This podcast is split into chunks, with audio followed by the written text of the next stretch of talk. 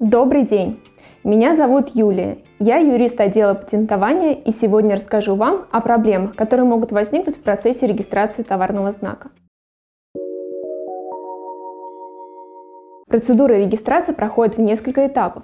Первый – это формальная экспертиза. Начинается она с того момента сдачи документов в ФИПС. В ходе этой процедуры эксперты будут смотреть на такие моменты, как Первое. Соответствие данных юрлица данным из официальных источников, например, реестр ЕГРЮЛ. Второе. Вероятность указания цветов в заявке, качество представленного изображения. Третье. Вероятность указания позиции в перечне заявленных товаров в классах МКТУ.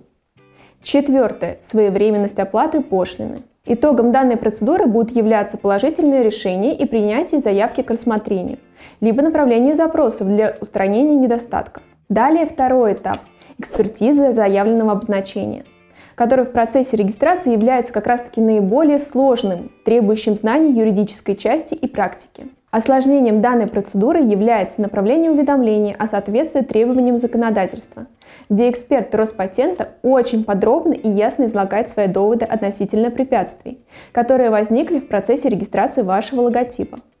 Давайте рассмотрим самые распространенные осложнения, которые могут быть в части – Первое.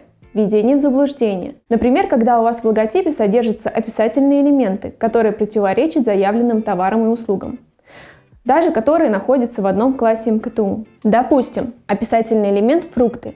Однако при подаче заявки был заявлен весь перечень класса МКТУ, который помимо фруктов содержит еще и позиции с овощами. Второй случай. Есть знак или заявка, которые уже зарегистрированы или поданы на регистрацию.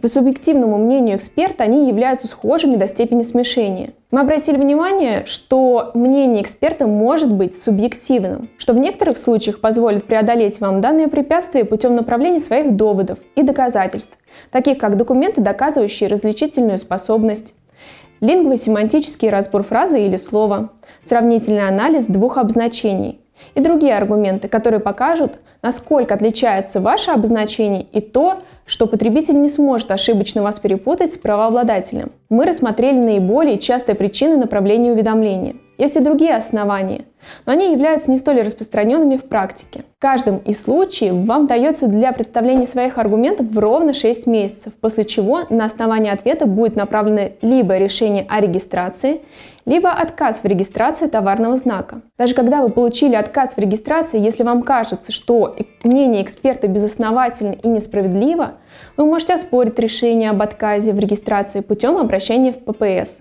то есть Палату по патентным спорам. Сегодня я рассказала вам некоторые нюансы по проблемам, которые возникают в процессе регистрации товарного знака. Проблем не стоит бояться, проблемы нужно решать, а квалифицированные юристы вам в этом помогут.